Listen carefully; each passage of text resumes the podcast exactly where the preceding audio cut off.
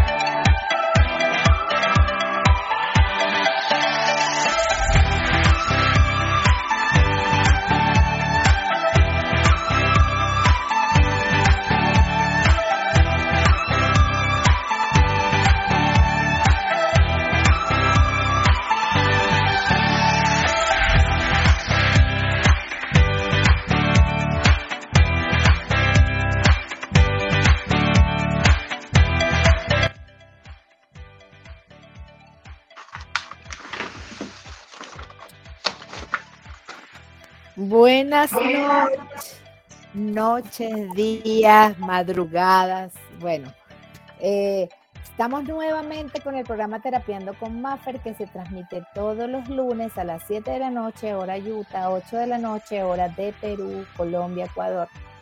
Y de Argentina, 10 de la noche, igual que Brasil y Chile. Venezuela, 9 de la noche. Bueno, Repito los horarios porque todavía hay muchas personas que me preguntan. Igual ustedes pueden hacer su conversión horaria. Estamos nuevamente abriendo este camino, abriendo este espacio como todos los lunes. Y en este mes, que es mes 6, el sexto mes del año, estamos a mitad del año, ¿verdad? he querido traerles un tema que nos va a llevar como no solamente a reflexionar, sino también a accionar. Porque la realidad que está afuera nos muestra a través de los demás, a través de nosotros mismos y a través del ambiente, eh, nos da señales, ¿verdad? Para que podamos hacer esas transformaciones y podamos hacer esos cambios que, que requerimos, que queremos, sobre todo que queremos porque no nos hacemos conscientes y eso de esperar, esperar, esperar, que es un estado mental, tiene que ver con eh, lo que yo he ido mm, pensando, en lo que yo he ido trabajando, que muchas veces el miedo me lo paraliza, o los demás, los que están afuera, me muestran cosas que no me gustan y yo me paro a, la acción que tengo que o que requiero de hacer.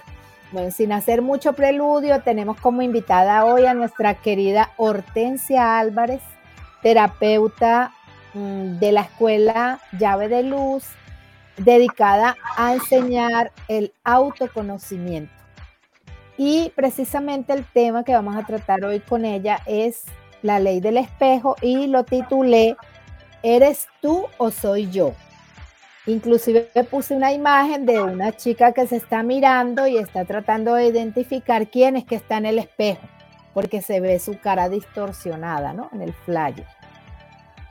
Quería antes de comenzar ya y darle el pase a Hortensia para que nos salude y comencemos el tema, darle las gracias a todo el equipo de Radio Conexión Latana, a Jonah, que siempre está atento en los controles, que nos ayuda absolutamente en todo, sobre todo a mí, ¿verdad? Que a veces la tecnología me abruma. Así que eh, gracias a ellos estamos al aire. Bueno, Hortensia querida, bienvenida nuevamente a este espacio, a este lugar. Vamos a estar hablando de ese, de ese espejo que nos muestra diferentes vertientes, ¿no? No es solamente lo que yo quiero ver, sino también lo que Tal vez el otro ve en mí lo refleja. Vamos a estar hablando de eso, ¿no? De ese reflejo, de ese espejo que de alguna manera me, me permite crecer o me muestra el error. Bienvenida. Bueno, buenas noches. Muchísimas gracias por la invitación. Menudo tema, ¿no? Sí, menudo tema.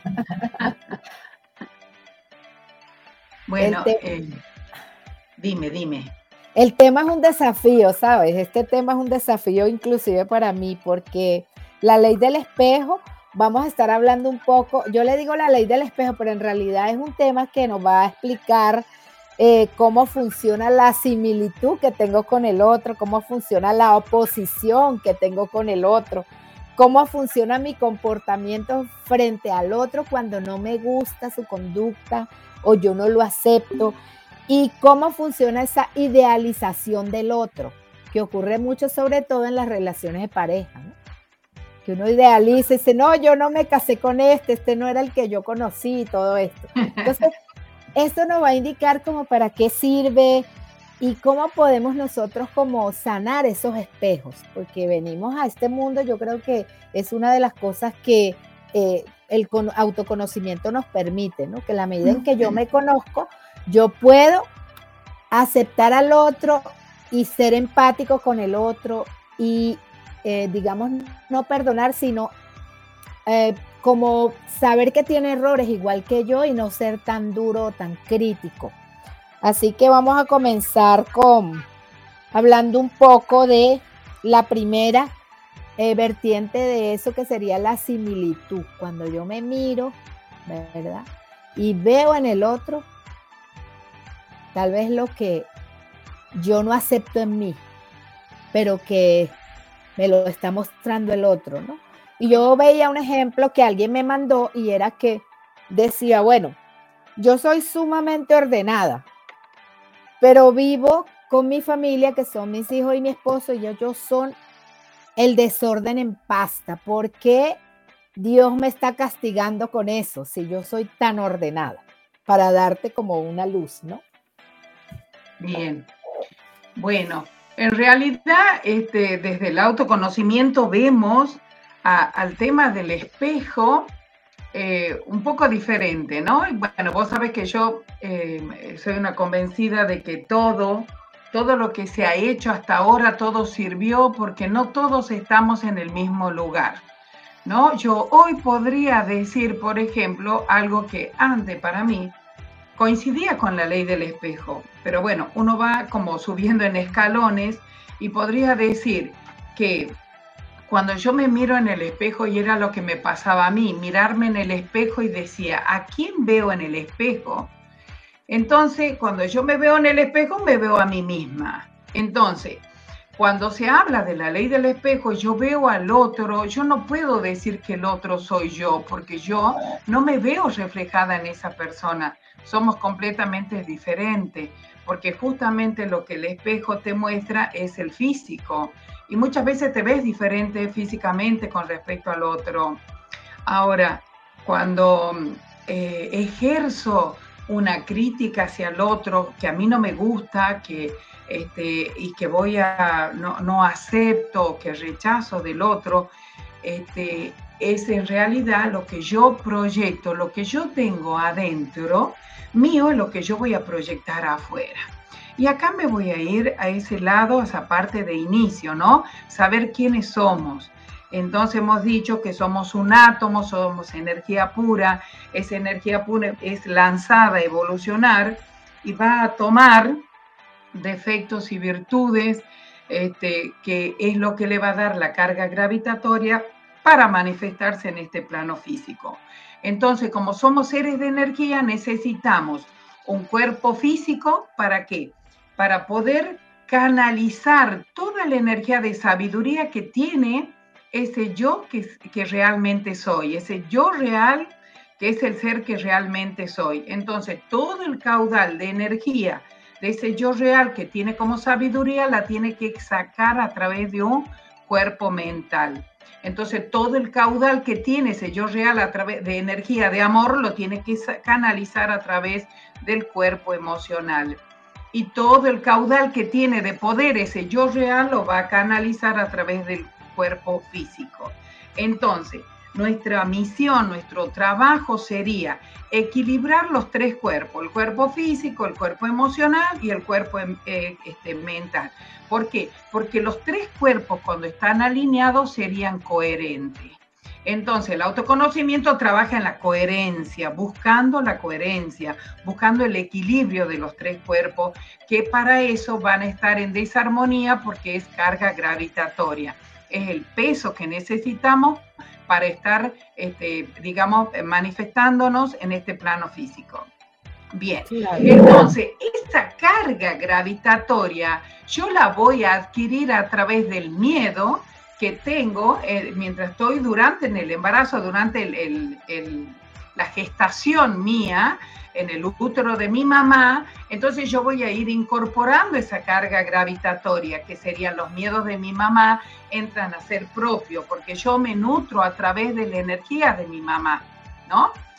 Entonces, ¿qué pasa? Yo voy a proyectar a medida que yo, cuando nazco, voy escuchando eh, cómo se forman los patrones de conducta dentro nuestro, los patrones mentales, a través de lo que se habla en la casa, lo que, a lo que dice mi mamá lo que piensa mi mamá o siente mi mamá, todo eso va a ir haciendo una formación en mí.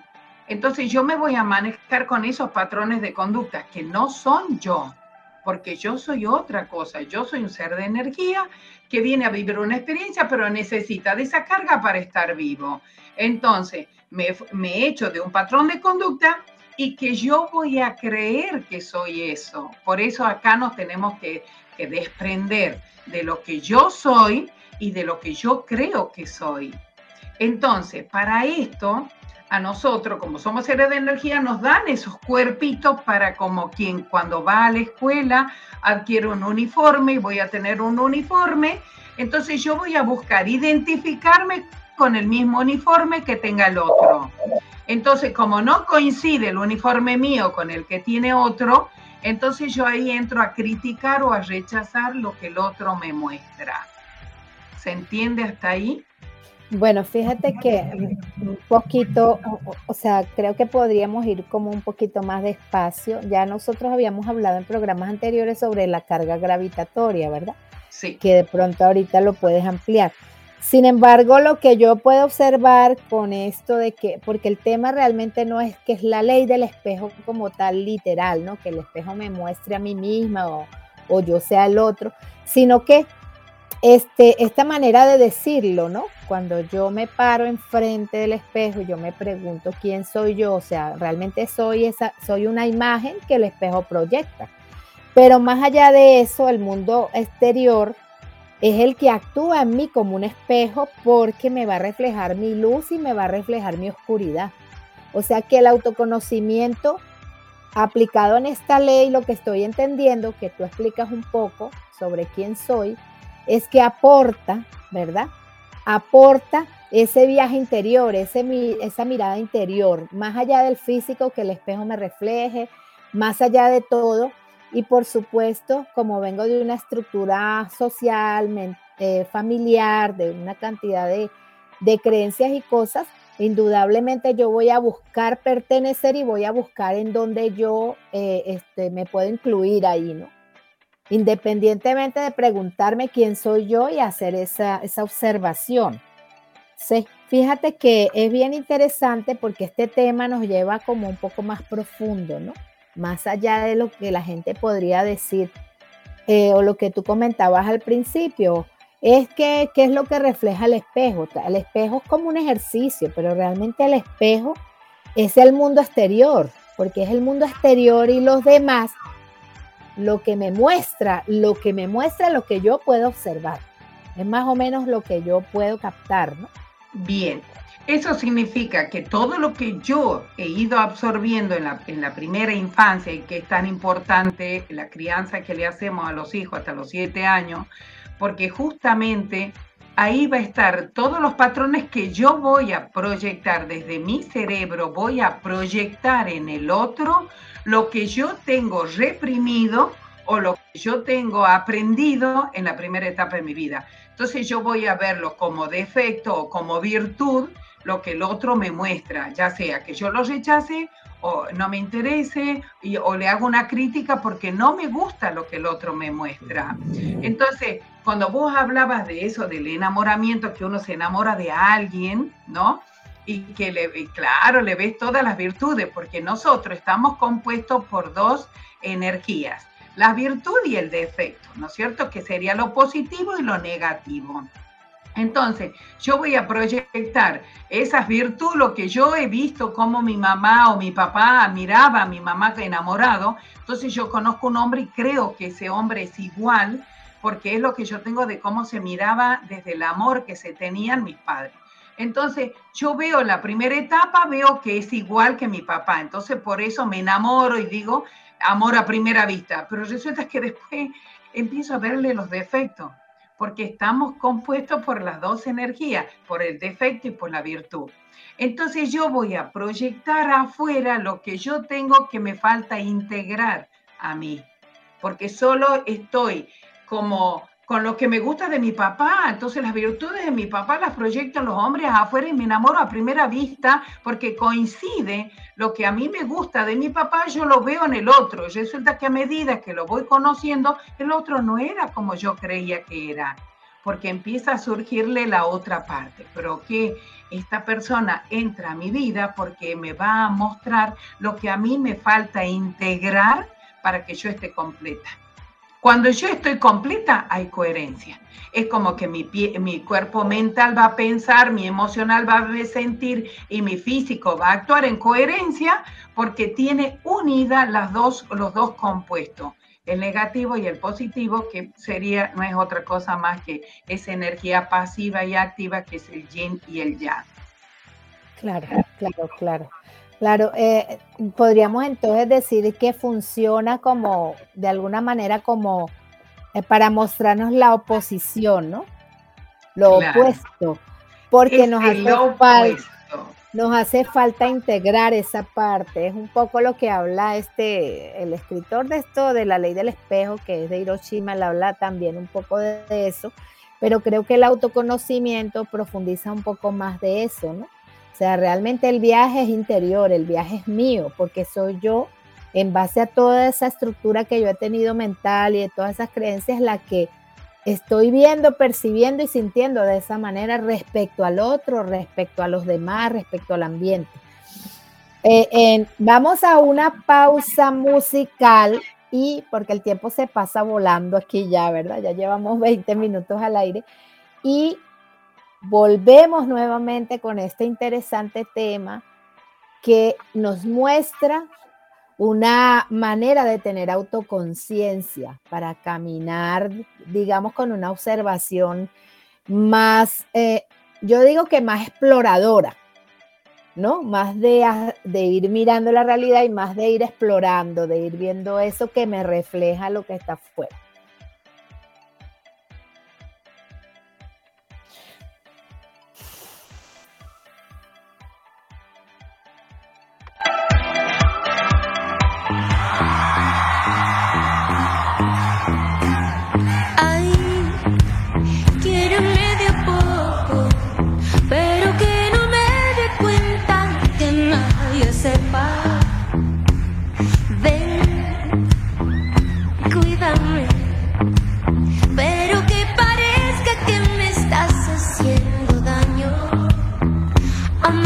me.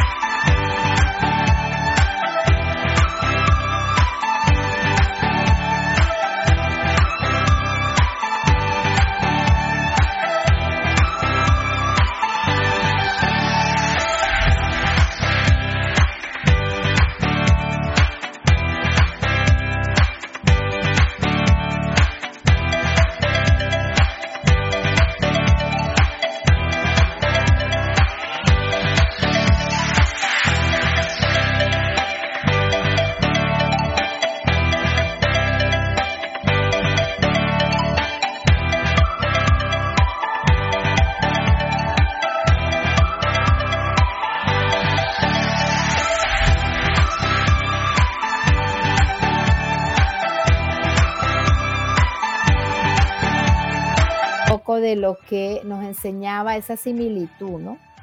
Que uno finalmente lo piensa en el sentido de que, ay, sí, me parezco, me parezco tanto en lo oscuro como en lo claro a veces a una persona.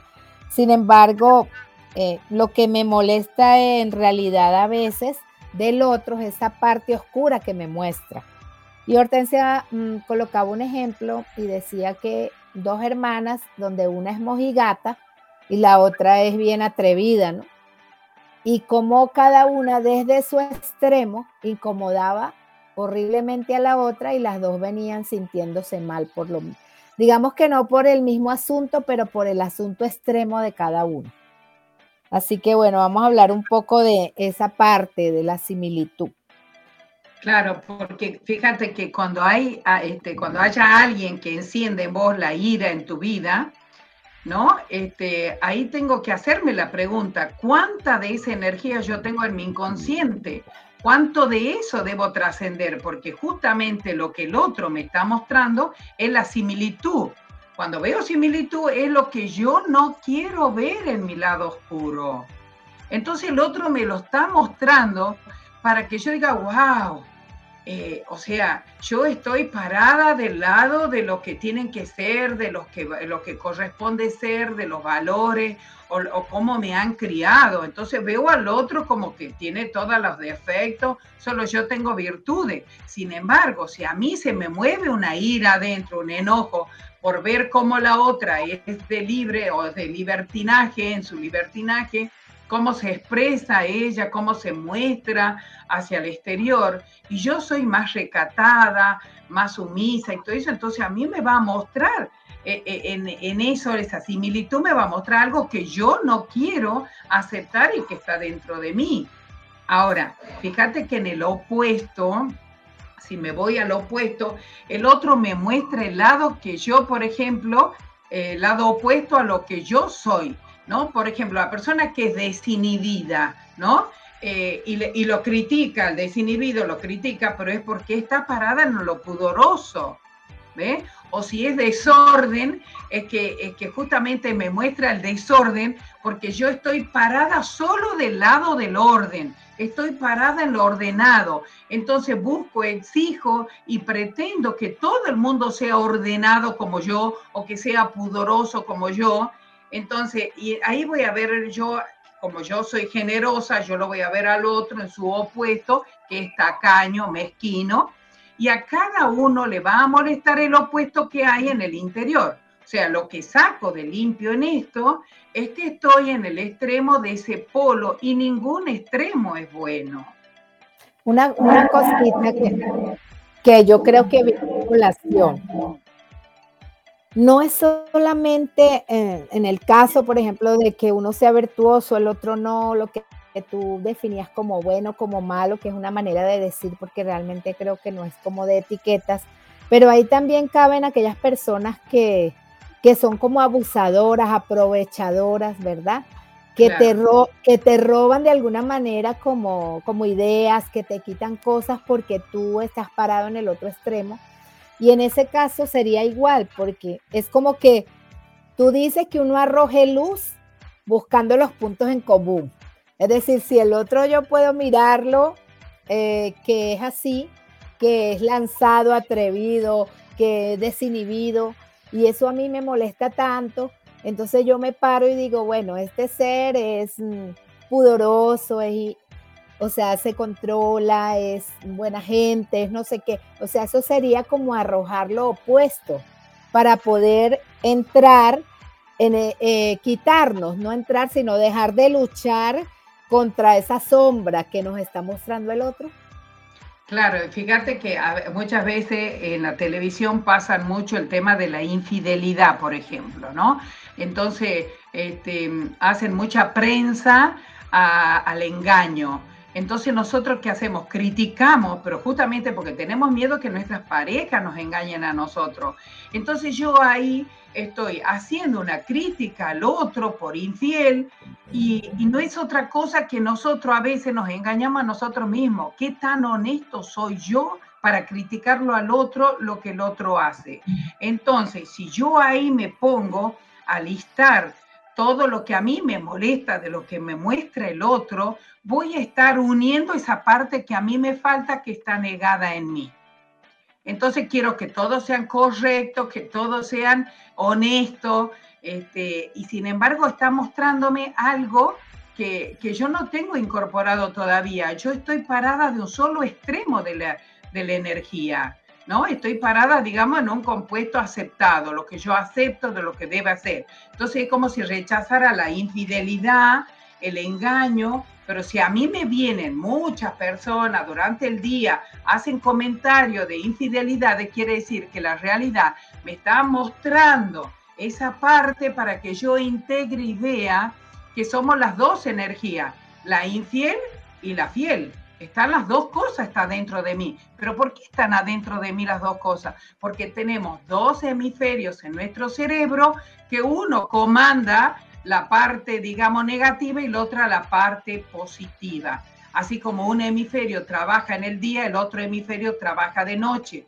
Entonces nosotros proyectamos afuera como si fuera un espejo, en el otro lo que a nosotros nos falta integrar, nos falta unir. ¿Para qué? Para sentirnos como más completo, porque si no siempre estamos sintiéndonos vacío, incompleto, que nos falta algo. Bueno, ese algo que nos falta es integrar el opuesto. Claro, claro, claro. Eh, lo que pasa es que creo que es el egoísmo innato que uno tiene, ¿no? De pensar o de querer que las cosas se den como uno quiere, que la gente sea como uno quiera. Y definitivamente lo que tú estás diciendo es así, porque nosotros podemos armar mil pataletas, nos podemos enfadar, gritar, pelear, ¿verdad? Pero no tenemos el control sobre el otro. Y, y como te digo, está en mano, no está en manos de los demás el que yo pueda hacer esa transformación, está sola y exclusivamente en mí. Así Justamente ahí te voy a interrumpir, porque estaría bueno agregar acá, por ejemplo, este, de que el, el, tema de cuando yo quiero que el otro sea como yo quiero para que encaje perfectamente en mí, es que en realidad soy yo la que no está identificando que dentro, lo, en muy profundo, yo tengo mucho miedo a que, se, a que la pareja se me vaya o que se vaya de mi control. Entonces, como yo no puedo, yo lo tengo que controlar todo y el otro no se deja controlar. Entonces ahí es donde se activa mi miedo y voy a generar este, eh, voy a hacer biologizaciones en el cuerpo, voy a generar enfermedades, porque justamente yo tengo que observar en el opuesto que lo que demando yo del otro es en función de un miedo interno mío que no ha sido integrado con esa seguridad, porque estarían los dos polos de la energía adentro. Cuando tengo miedo y quiero controlar, y si yo, ¿qué pasa? Si yo integrara ese miedo, yo tendría el valor, la audacia para estar este, eh, eh, los dos compuestos juntos, integrados. Entonces yo ahí podría interactuar entre los dos polos, en, los dos opuestos, pero sin hacer crítica, ni juicio, ni dominación, ni invasión, ni nada. Me manejaría desde el respeto por, por el otro. Sí, sí, sí. Hay, aquí me están escribiendo algo, ¿no? Dice, eh, ¿qué sucede cuando me siento mal porque mi pareja eh, a veces no me contesta un mensaje o me ignora? Ahí está, es lo que acabo de decir. Mi cabeza se va pensando que si no me contesta está con otra o, o, está haciendo cosas más importantes y a mí me posterga o no me está dando el lugar que yo como esposa, como pareja tendría. Entonces yo ahí tendría que integrar el otro lado, saber que la infidelidad con la fidelidad están las dos, las dos energías están juntas. Nada más que una va a separarse este, de la unidad para ir a experimentarse. Entonces acá es el respeto por el otro, que el otro me conteste cuando tenga su tiempo, cuando maneje su tiempo. Entonces yo ahí que estoy haciendo de controladora. ¿Y quién controla en la casa cuando éramos chicos? La madre, el padre. Entonces la pareja empieza a tener conflicto porque cree, traslada que es la madre la que la está dominando, que la pareja le está haciendo lo mismo, que le hecho su mamá y que él ya se considera adulto, se considera grande para ser controlado por otra mamá. Por eso están las separaciones. Pero fíjate, no, fíjate que yo ahí, bueno, te interrumpo un poco, pero yo agregaría eh, que muchas veces, porque a mí me ha pasado, ¿verdad? Que me escriben, yo leo el mensaje, pero no puedo contestar en ese momento. Entonces, te pasa. Entonces, cuando tú puedes tener esa observación de que el otro puede haber estado pasando por lo mismo, no te contestó y que así como tú lo haces con otras personas a veces, que no les contestas inmediatamente. O sea, yo lo puedo observar ahora y no me enredo. Claro. ¿Sí? Pero es porque ya tengo esa capacidad de poner esa, como esa luz o ese puntito de encuentro eh, en que así como yo lo hago, porque si yo me reviso y digo, oye, yo también he hecho eso, el otro lo hace y también lo puede hacer. Yo no tengo la capacidad de control y como dices tú, si está haciendo algo que no debe, es problema de él. O sea, si está siendo infiel, si está, no sé, mintiendo o algo, es su problema y no es el mío. Entonces creo que eso le quita a uno mucho peso de encima, ¿no? Claro, ahí está, fíjate cómo este, nosotros nos ubicamos mucho en el lugar de, de madre de la pareja, porque a veces por el nivel de desvalorización por el que uno se une, es porque uno traslada en la cabeza la imagen de cómo era mi mamá, yo copio el modelo de mi mamá, entro a hacer una fotocopia fiel del original de mi madre y ahí pierdo mi identidad yo como mujer. Entonces él veía a una mujer, pero después se da cuenta que está casado con una hija, la hija de, no es su mujer, porque es la, es la, la, madre que lo, controla permanentemente. Ahí está que inclusive para hacer las llamadas telefónicas, fíjate, este, muchos las inhabilitan, las ponen en silencio. ¿Por qué? Porque te molestan a cualquier, en cualquier momento. Entonces yo tengo que preguntarle al otro, ¿estás? ¿Podés llamarme? ¿Te puedo llamar?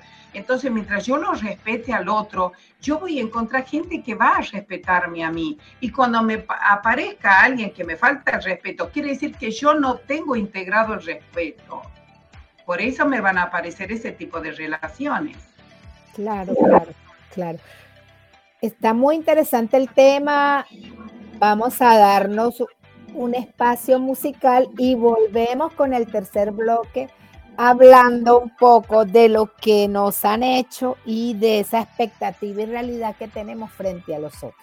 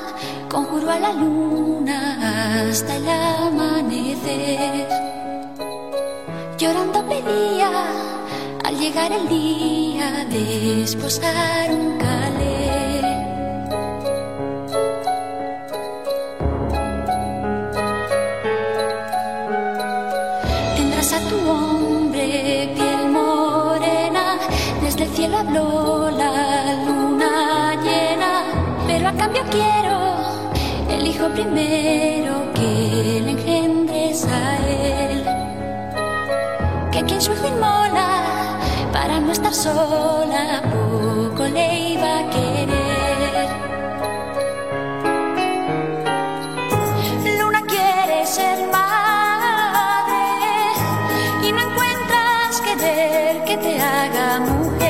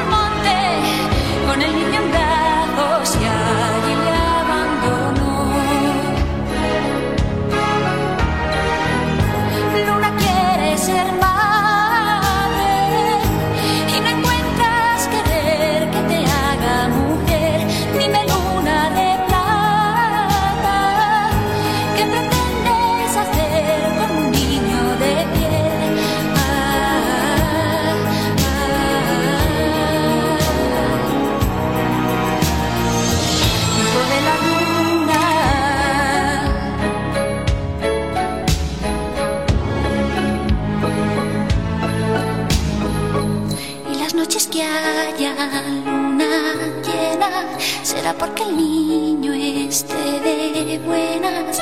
Y si el niño llora, me guarda la luna para hacerle una cuna.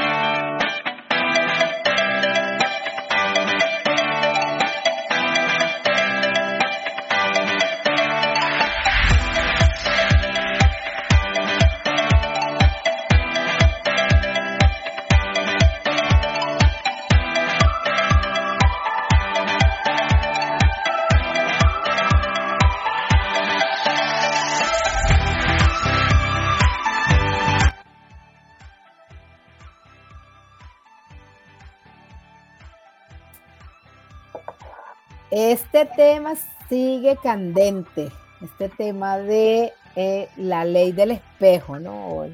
Eres tú o soy yo. Queremos comenzar este bloque final hablando de lo que nos han hecho o de lo que a veces hacemos a los demás. Y esa también expectativa y esa realidad, porque la realidad creo que es subjetiva, ¿no? Para cada quien hay una realidad.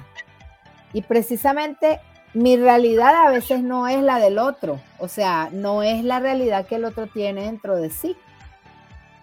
Y yo actúo en consecuencia. Así que bueno, vamos a hablar un poco de eso con Hortensia Álvarez desde el autoconocimiento. Bien, este, fíjate que lo que la gente nos hace a nosotros, nosotros se lo terminamos haciendo a otro. Porque si alguien se aprovecha de mí, por ejemplo, yo voy a aprovecharme del otro. ¿Por qué? Porque es lo que aprendí en la primera etapa de mi vida. O vi cómo mi papá se aprovechaba de mi mamá o al revés. Entonces, si yo observo, siempre tengo que observar si yo no le estoy haciendo lo que me han hecho a mí, se lo estoy haciendo al otro. Porque ahí está que, que, lo que los padres nos han hecho a nosotros, nosotros se lo hacemos a las parejas o lo hemos vivido con los hermanos. Y si, y si nosotros podemos tomar conciencia de que cuando le estoy haciendo algo al otro, este, es porque me lo han hecho a mí, entonces ahí puedo torsionar, ahí me puedo dar cuenta que tengo los dos compuestos, que estoy repitiendo la historia de otro y haciéndole vivir al otro lo que me han hecho vivir a mí, ¿no? Eso sería como hacerle a terceros. Y la, el último, fíjate que nosotros vemos también lo que se llama la idealización, cuando idealizo al otro, ¿no? Entonces, ¿qué hago? Conozco a alguien, lo idealizo, le pongo mucha expectativa y resulta que la, la realidad es diferente. Entonces, lo que te molesta del otro, que no sea como tú lo has idealizado, como yo quiero que sea y no como el otro es en realidad. Ahora, si puedo verlo, puedo observar, voy a aceptar la realidad tal cual es. Y ahí dejaré de pretender cambiar a los demás, porque el único cambio posible es de, el de uno mismo. Somos nosotros los que cuando cambiamos nosotros cambia nuestra realidad. Todas estas personas se convierten en nuestro maestro para nuestro crecimiento. Ahí es donde yo voy a dejar de luchar para que los otros cambien, ya que ellos son el fiel reflejo de lo que yo soy, porque yo proyecto en ello algo que yo soy. ¿Se entienden?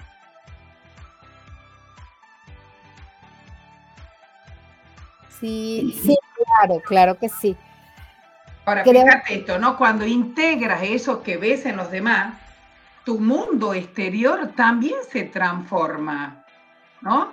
Porque esto te permitirá encontrarte con tu propio autoconocimiento, además de llevarte a un crecimiento personal haciendo consciente lo que vos tienes a nivel inconsciente.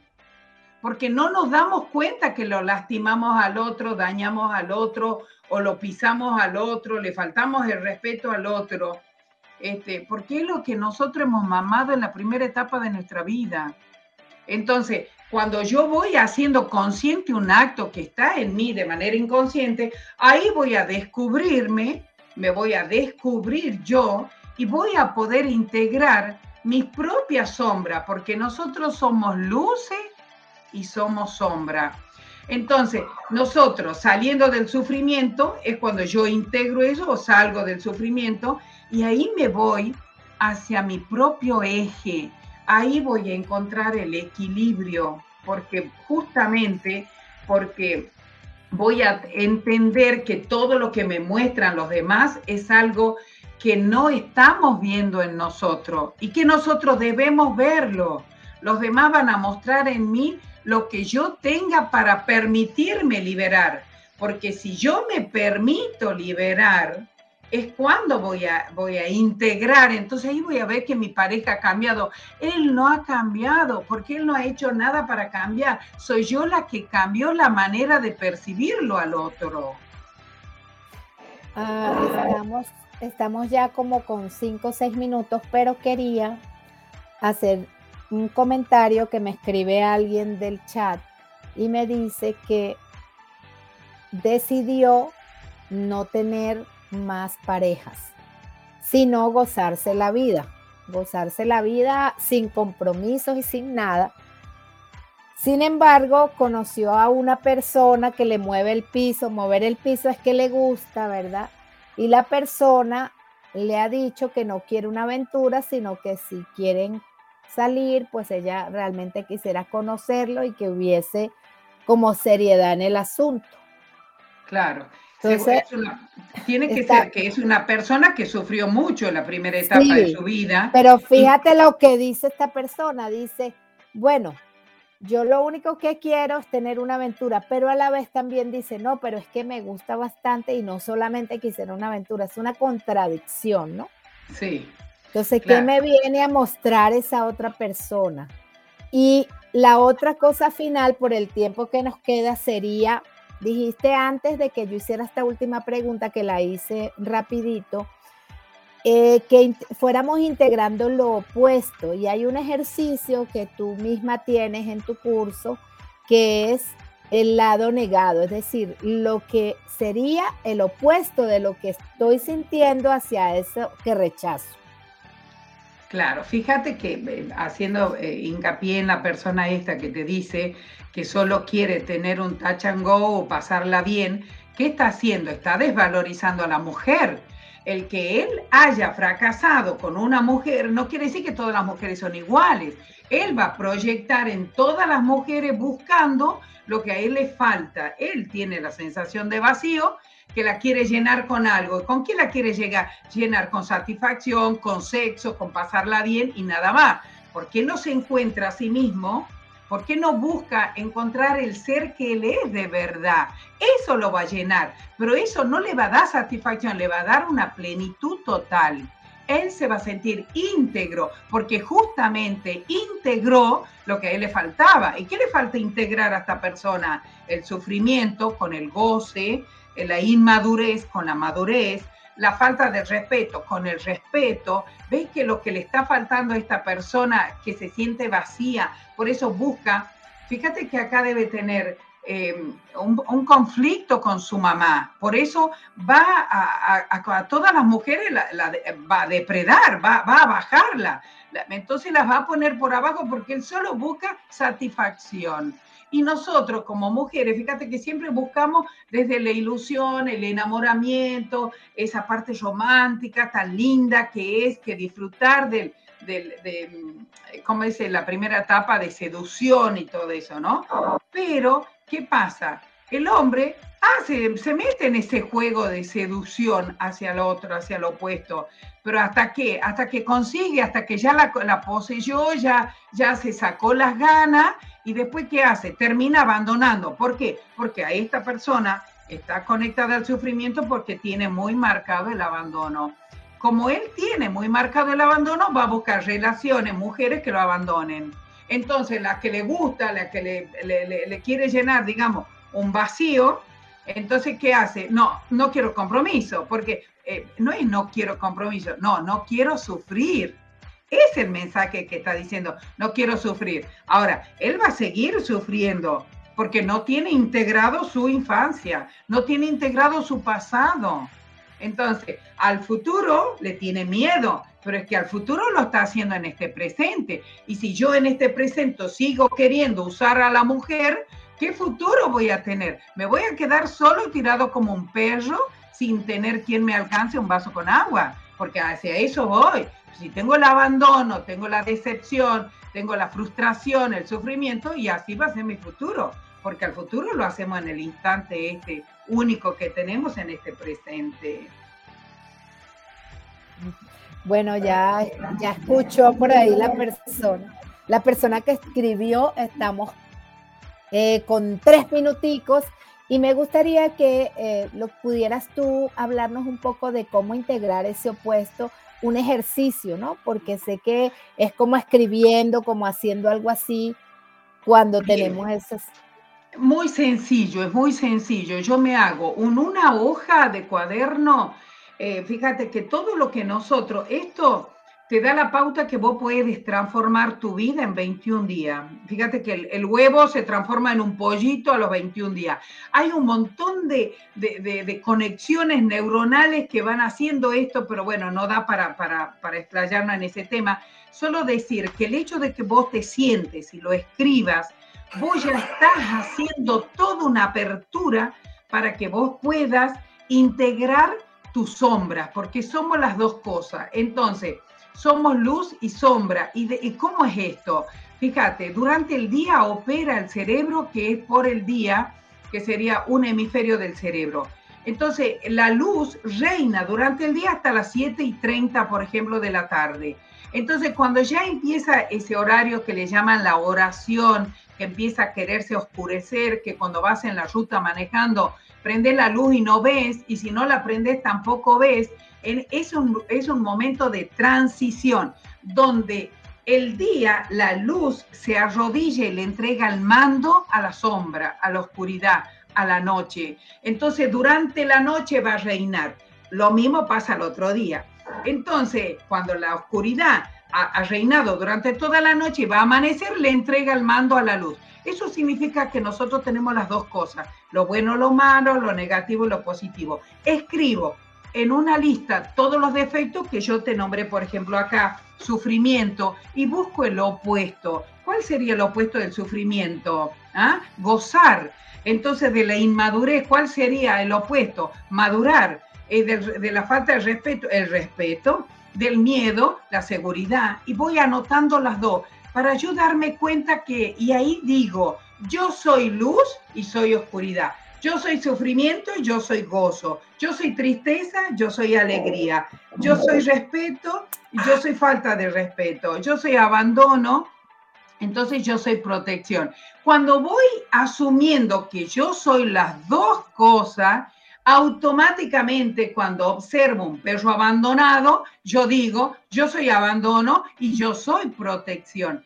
Entonces, y ahí me siento y lo escribo, y escribo que soy las dos. Van a ver que va a empezar a transformar su vida. 21 días seguidos de hacer este trabajo, van a ver que se integran la pobreza, van a, eh, van a estar eh, integrando con la riqueza, porque somos las dos cosas. No debería faltarle el dinero, no debería faltarles. Bien, bueno, creo que estamos en horario. Sí, bueno, Excelente programa, Hortensia, como siempre. Muchísimas gracias. Sabes que este es tu espacio, esta es tu casa. les he anunciado a nuestros oyentes que una vez al mes vamos a estar contigo y con la gente de la Escuela de Autoconocimiento tocando todos estos temas que son tan, tan interesantes y no solo esos, sino que son tan útiles para la vida diaria.